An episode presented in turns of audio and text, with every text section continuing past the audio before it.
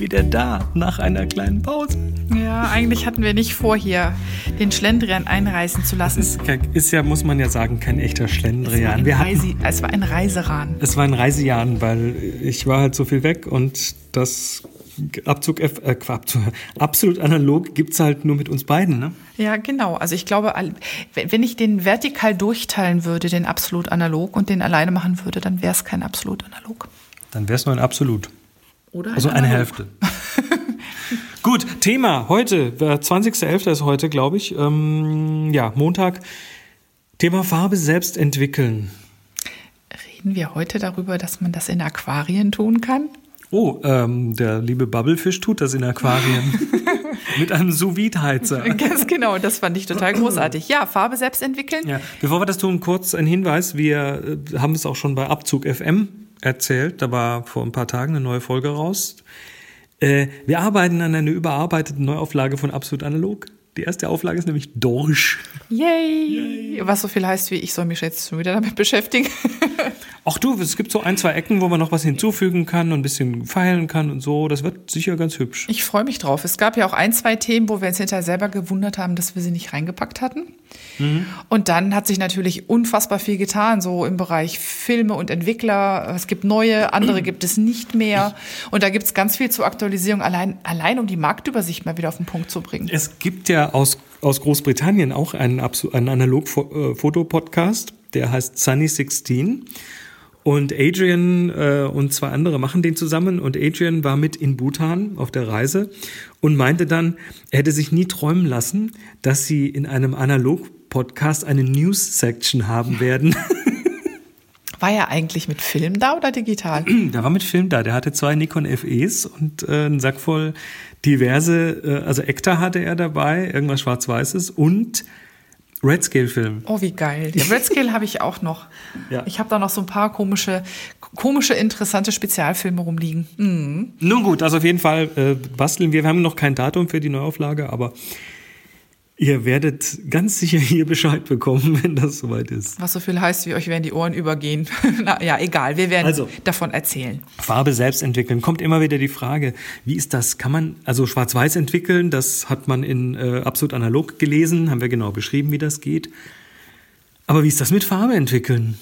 Kann man das zu Hause machen? Kann man das selbst tun? Äh, definitiv kann man das selbst tun. Denn das ich greife jetzt mal kurz vorweg, das Farbe entwickeln ist im Grunde, tut, tut man fast dieselben Schritte, fast dieselben Schritte wie beim Schwarz-Weiß entwickeln, nur mehrmals. Ungefähr, ja. Ja ich, ja, ich musste dir was zum Einhaken geben. Was, wo wäre die Folge hin, wenn du nicht hättest sagen können?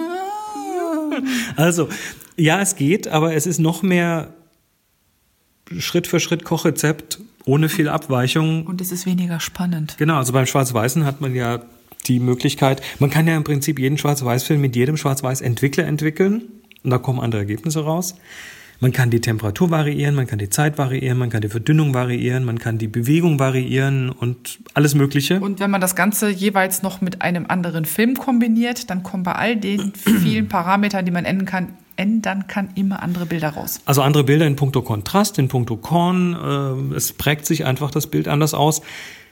Beim Farbfilm, da reden wir vom C41-Prozess hauptsächlich und der ist standardisiert, der ist industrialisiert. Deshalb ist es möglich, äh, heute noch bei manchen Drogeriemärkten einen Film abzugeben und nach einer Stunde entwickelte Bilder zurückzubekommen, genau. weil das kann eine Maschine machen. Und das musste ja auch standardisiert werden. Ich glaube, wann war Peak Farbfilm oder Peak Film? In irgendwo in den 90er, ne? Zwei, äh, 2006? Nee, nee, nee, nee. 2006 waren schon alle auf digital. Ich meine, es war irgendwann in den 90ern gewesen. Irgendwann. Es steht, es steht vorne im Buch. Und da waren, da sind irgendwie in kürzester Zeit, also da war Farbe entwickeln tatsächlich in den Labors. Ähm, Millionen ähm, Bilder in, in, in, in Monaten. Also genau. das war unglaublich, was da Durchsatz war. Und wenn man das dann bei jedem Film anders machen müsste, wäre das, hätte das überhaupt nicht funktioniert. Ich meine, man muss sich das mal überlegen. Zum Schluss hat so ein Farbbild, ich glaube in 9 mal 13 irgendwie weniger als 10 Pfennig gekostet. Gab es.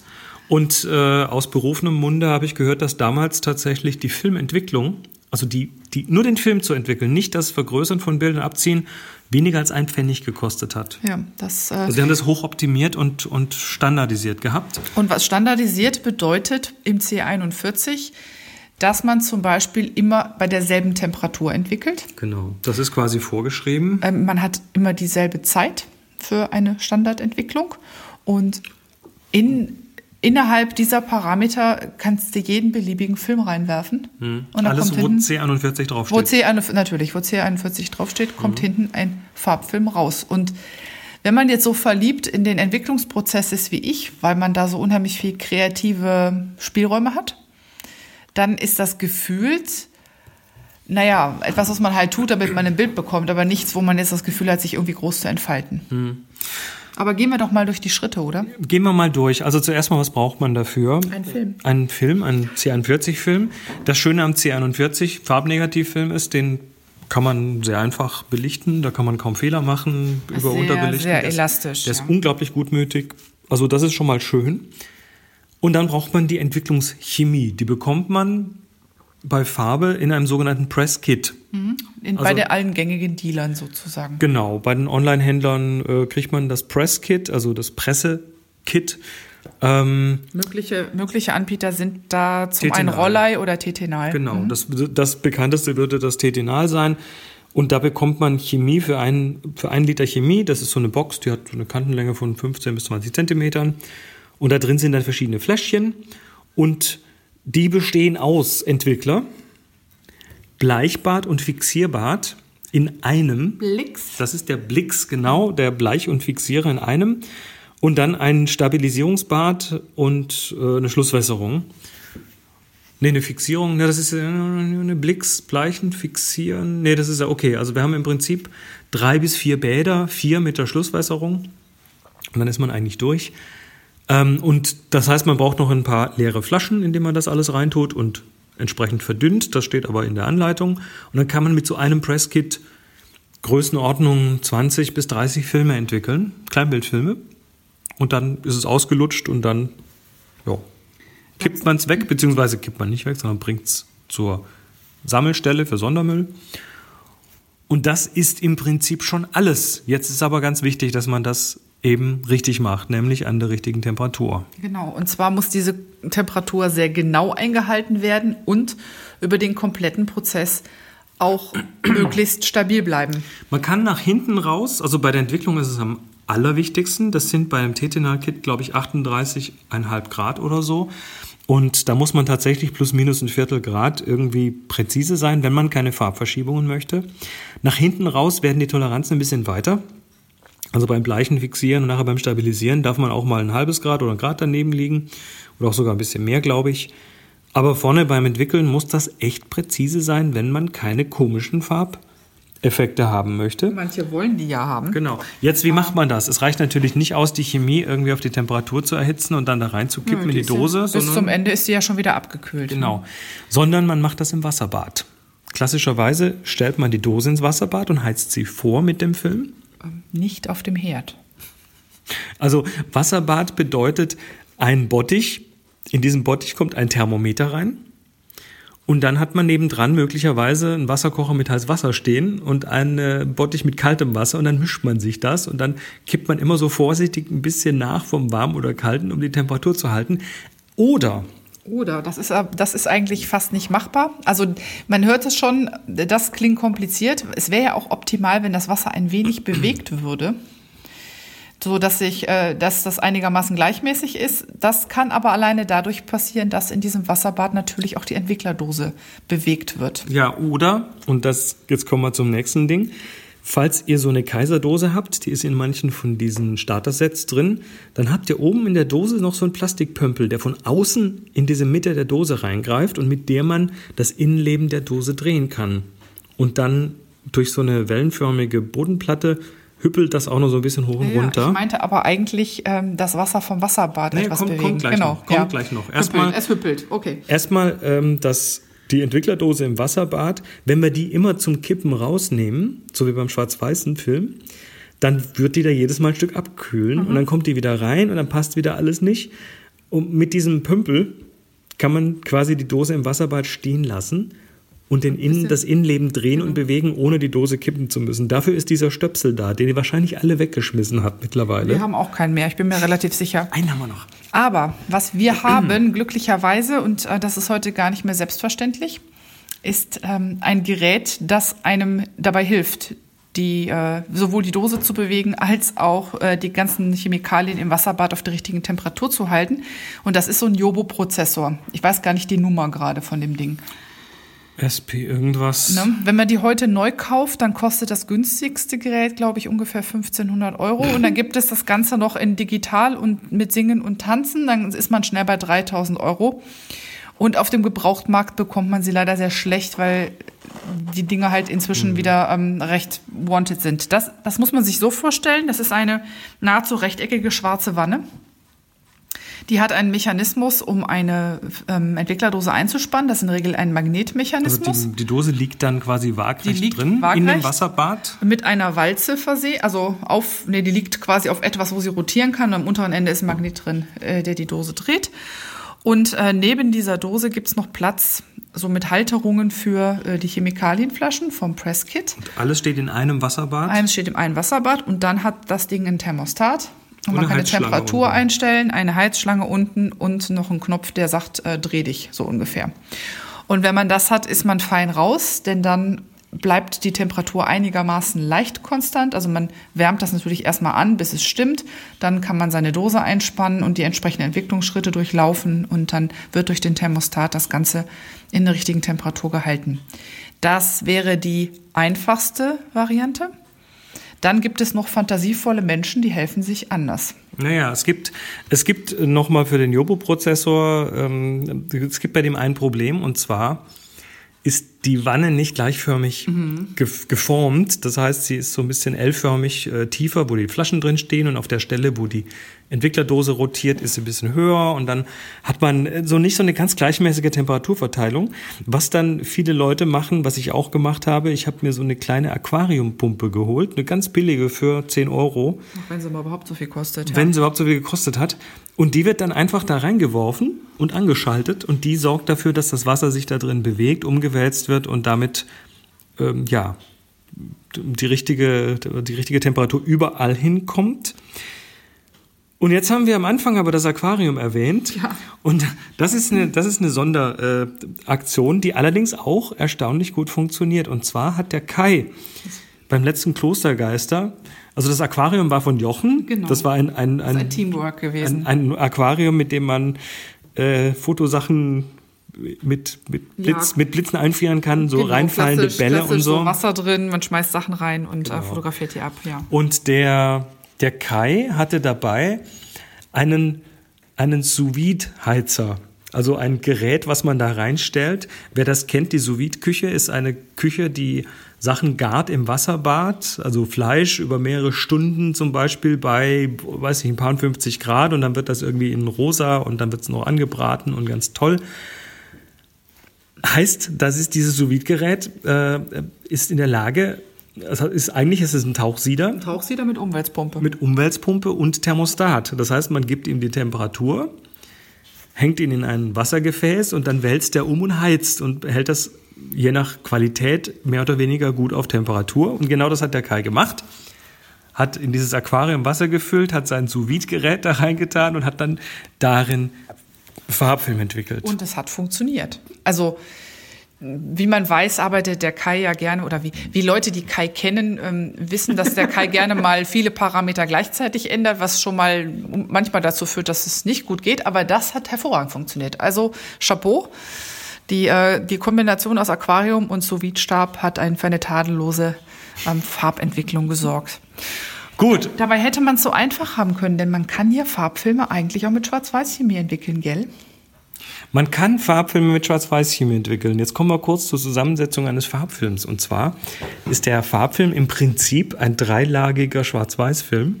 Das heißt, er hat drei Lagen Schwarz-Weiß-Film mit, mit Silberhalogeniden und ein paar Farbwölkchen dazu. Genau, und äh, diese, diese Farb, äh, diese, diese schwarz-weißen Silberkristalle, die sind mit farbigen, mit, mit organischen Farbstoffen gekoppelt. Und in dem Moment, wo die Licht sehen und nachher werden beim Entwickeln die entsprechenden Farbstoffe frei, und zwar eben auf drei Ebenen. äh, Cyan, Magenta, äh, gelb, gelb, genau, werden da frei. Und nachdem die frei geworden sind, wird in, mit dem Bleichschritt dann das Silber rausgewaschen. Das heißt, das Silber wird entfernt. Heißt aber, da ist Silber drin. Hinterher zwar nicht mehr, aber vorher schon. Und was das bedeutet ist, wenn ich einen Farbfilm in Schwarz-Weiß-Entwicklungssuppe werfe, kommt dann Bild bei raus. Da werden halt die drei Schichten entwickelt. Die Silberschichten. Die Silberschichten. Und ich sehe dann auch ein Bild, das ist allerdings sehr dicht. Also der Film ist sehr wenig lichtdurchlässig, aber durchaus noch scannbar in der Regel. Wird natürlich nicht farbig dadurch. Mhm. Aber zur Not kann man tatsächlich einen Farbfilm in Schwarz-Weiß-Chemie entwickeln. Und das funktioniert gar nicht schlecht. Das funktioniert. Das ist also zumindest mal der klassische wenn ich nicht weiß, was ich für einen Film in der Kamera habe, also man, man kauft die klassische Flohmarktkamera, da ist irgendein Film drin und der ist möglicherweise schon 50 Jahre alt und man weiß gar nicht, ob der überhaupt noch vernünftig taugt, dann, also wir schmeißen es dann einfach in eine Schwarz-Weiß-Chemie mhm. teilweise und gucken halt, was hinten rauskommt. Es in, ja. Ne, nee, mach du mal. Ähm, so gut das funktioniert, ähm, Farbfilme in Schwarz-Weiß-Chemie zu entwickeln, weil sie halt im Grunde Filme sind, die auf einem Silber, also ich sag mal auf einem Schwarz-Weiß-Film basieren, wo dann halt Farbe eingebettet ist. So schlecht ist das, wenn man das mal andersrum versucht, einen Schwarz-Weiß-Film irgendwo abzugeben und aus Versehen C41 drauf zu schreiben. Weil Chris hat ja eben erwähnt, dass es diesen Bleichprozess gibt, der das bei einem Farbfilm überflüssige Silber hinterher rausholt. Also das ist im Endeffekt überflüssig. Am Anfang ist es ja ein Träger, aber im Ende brauchen wir es nicht und deshalb wird es rausgebleicht und die Farbe bleibt übrig. Wenn man das mit einem Schwarz-Weiß-Film macht, kommt er leider vollständig blank. Aus also wer, einen Filmstreifen haben möchte, möge das bitte mal versuchen. Genau, also äh, jede Geschichte hat eine Historie und so die auch. Also ähm, alles schon vorgekommen, nicht mir, aber Leuten, die man ich hört, kenne. Man hört. genau. Und äh, das ist dann nicht so, äh, nicht zu empfehlen. Also Farbfilme in Schwarz-Weiß, fein, andersrum, Finger weg. Ja, jetzt gibt es noch einen ganz kurzen Exkurs und zwar gibt es noch eine zweite Art von Farbfilm. Das ist der Diafilm. Das ist E6 und also der Prozess heißt E6 und der macht positive Bilder, nicht negative Bilder. Und die hat man früher so in Diaprojektoren getan und an die Wand geworfen, also das Bild an die Wand geworfen, nicht die Projektoren. Und ähm, auch den könnt ihr nach äh, zu Hause entwickeln. Auch dafür gibt es ein Presskit. Das hat dann noch einen Schritt mehr, und zwar den Umkehrschritt. Das ist also nochmal ein chemischer Zwischenschritt. Aber im Prinzip genauso gibt es die Chemie dafür und wer das zu Hause machen möchte, kann das so und auch wenn tun. Wenn ich sage, es sind mehr Schritte, sagt der Mann, nein, hatte ich doch recht. Bei Dia ist ein Schritt mehr. Ja. Hattest ja, ich habe das? das einfach komplett alles in eine Behauptung gefasst. Gut. Ich war nicht so präzise. Ähm, ich spule nochmal zurück. Es gibt noch einen C41-Film, der nicht aus Farbe ist. Es Oder gibt noch einen schwarz-weißen C41-Film. Genau. Den, wie heißen die noch so schön? Da gibt es einen Chro Chromogen. chromogener Schwarz-Weiß-Film, genau. Das ist also ein Schwarz-Weiß-Film, der ähm, im Prinzip aufgebaut ist wie ein Farbfilm. Nur, dass halt die eingelagerten Partikel. Ähm, also die eingelagerten Farben sind schwarz. Die eingelagerten Farben sind schwarz und schwarz und eben nicht schwarz, genau. Ich wollte schon weiß sagen. Nein. Und äh, der kommt aber in der Regel, also der hat eine andere Charakteristik, weil dieses typische Korn halt fehlt, weil das Korn, das Silberkorn ja rausgebleicht wird. Das heißt, es ist ein sehr glatter Schwarz-Weiß-Film. Der hat hinterher eben kein Korn. Der hat eben, der hat null Korn. Das macht ihn schon irgendwie zu so einem ganz eigenen Tier in der Schwarz-Weiß-Filmwelt. Und ähm, er kommt aus dem Labor auch interessanterweise häufiger mit einem Farbstich wieder. Also ähm, die Abzüge, die man dann bekommt. Mhm. XP2 von Ilford wäre zum Beispiel so ein Film. Das ist der Klassiker. Und dann gab es noch einen von Konica, aber ich glaube, den kann man nicht mehr kaufen. Der XP2, den gibt es meines Wissens zumindest noch in Restbeständen. Hat natürlich den Vorteil, wenn man Schwarz-Weiß-Bilder braucht und das schnell braucht, dann kann man damit in jedes Ein-Stunden-Fotolabor gehen und sagen, hier, C41 macht mal und hat hinter Schwarz-Weiß-Bilder. Bei mir ist es immer noch so gegangen, ich hatte, ich habe das letzte Mal diesen chromogen Schwarz-Weiß-Film fotografiert, als ich noch an der Uni war. Und da hatte ich so ein kleines ähm, Fuji-Labor um die Ecke. Die hat einfach, die hatten Spaß, auch mal ab und zu was außer der Reihe zu machen. Die haben auch mal ab und zu was nicht eingeschickt, sondern für mich da vor Ort gemacht. Und die haben mich immer, wenn ich mit so XP2 kam, gefragt, welchen Farbstich hätten sie denn hinterher gern in den Abzügen? Also dann haben die ein bisschen an der, an der Temperatur variiert wahrscheinlich? Nee, das war eine reine Abzugsgeschichte. Also okay. die Negative waren, waren in Ordnung, aber das haben sie dann in den also in den Abzügen gemacht und dann konnte ich die ja so ein bisschen sepiatonig haben oder auch blau oder grün, wie mir das halt, wie ich das halt gerne haben wollte. Das war ganz interessant. Sehr schön. Das war's zum Thema Farbe selbst entwickeln. Also persönlich machen wir das nur noch ganz selten, weil es halt so normiert ist. Und weil es so viele angenehme Labore gibt, wo man so schnell wieder. Kann. Und ich sag mal, die Farbchemie, die ist auch geruchlich ein bisschen anspruchsvoller als die Schwarz-Weiß-Chemie. Also Farbe stinkt dann schon nochmal ganz anders im Labor. So. Naja, aber ist das nicht der eigentliche Charme der Analogfotografie? Nur deshalb tun wir es. Dieser, dieser spezielle Dunst in den Kleidern? Nein, ähm, machen wir relativ selten. Ähm, sind wir schlicht und ergreifend öfter zu faul zu. Und man muss auch sagen, Farbe entwickeln lassen ist in der Regel problemlos möglich und ist auch qualitativ immer gut. Genau. Und äh, Schwarz-Weiß verliert man halt viel, weil Schwarz-Weiß in den Laboren halt auch durch eine Einheitssuppe gezogen wird. Mhm. Und während man äh, bei Farbe nichts falsch machen kann, wenn man es weggibt, ähm, kann man zumindest vieles besser machen, wenn man Schwarz-Weiß selber macht. Und das ist so ein bisschen der Grund, warum wir uns mehr auf Schwarz-Weiß konzentrieren. Gut, und da ich jetzt gerade nicht mehr verreise, sind wir nächste Woche wieder da. Bis dann, macht's gut. Tschüss. Bis dahin, viel Spaß. Absolut Analog ist eine Viewfinder Villa Produktion mit Monika André und Chris Marquardt. Weitere Informationen auf absolutanalog.de.